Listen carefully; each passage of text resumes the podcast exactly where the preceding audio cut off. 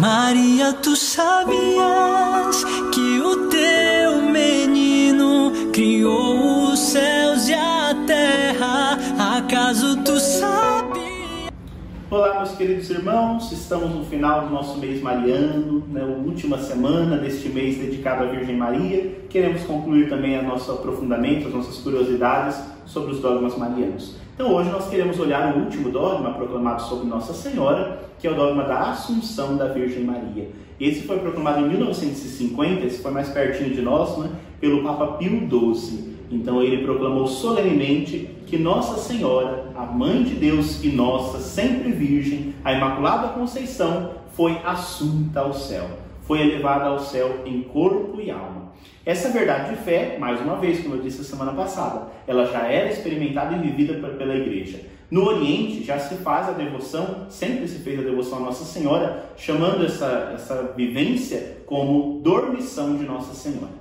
Quando Nossa Senhora terminou seus dias terrenos aqui neste mundo, os anjos então vieram e levaram ao céu. Ela foi assunta ao céu, assumida pelo céu. É a redenção. Nós poderíamos dizer que é o momento onde Nossa Senhora ressuscitou, foi para junto de Jesus. E isso vai acontecer com todos os cristãos, isso já acontece. Quando terminamos a nossa missão neste mundo, somos elevados diante da presença de Deus. Nossa Senhora foi elevada em corpo e alma, porque ela é a mãe de Deus, preservada de todo o pecado. Então, isso sempre se acreditou na igreja e foi proclamado então pelo Papa Pio XII neste ano de 1950, solenemente. Então, o dogma está aí muito próximo de nós, né? todos nós já vimos a imagem de Nossa Senhora sendo elevada ao céu pelos anjos. Né? Nossa Senhora foi morar junto do seu filho, aquele a quem ela deu a luz aqui neste mundo. Terminou a sua missão aqui na terra, como continua sua missão lá no céu, a interceder por todos nós. Então, esse dogma a gente diz que ele tem um cunho eclesiológico. O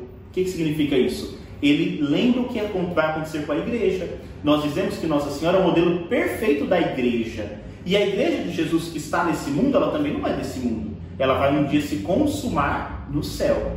Nossa Senhora é a primeira que vai para lá para acolher os seus filhos peregrinos neste mundo. Então, por isso a gente diz que ele tem essa característica eclesiológica da igreja. Ela repre representa, em Nossa Senhora, temos a representatividade daquilo que é a igreja.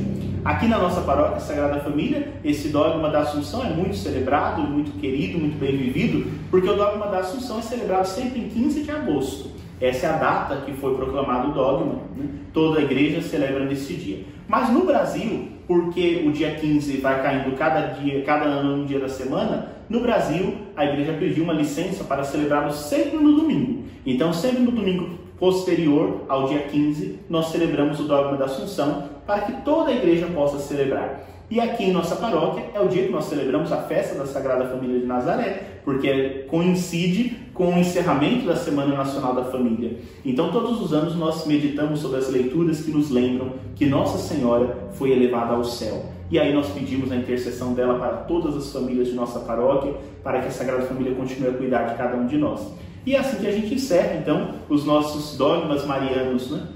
Meditando sobre a importância dessa mulher na vida da família, na história da salvação, na nossa vida pessoal. Como é bom ser devoto de Nossa Senhora. Como é bom saber que temos uma mãe tão próxima de nós, que adentrou o céu e que nos acolhe no céu, nos levando até o coração do seu filho Jesus. Essa é a missão de Nossa Senhora. Então eu deixo esse convite para você continuar sempre firme na sua devoção à Virgem Maria, sempre de maneira equilibrada, rezar o seu Santo Terço, vivenciar essa espiritualidade que nos aproxima de Deus e nos ajuda a fazer a vontade de Deus acontecer como ela fez. O seu sim generoso nos ajuda a bem viver a nossa fé.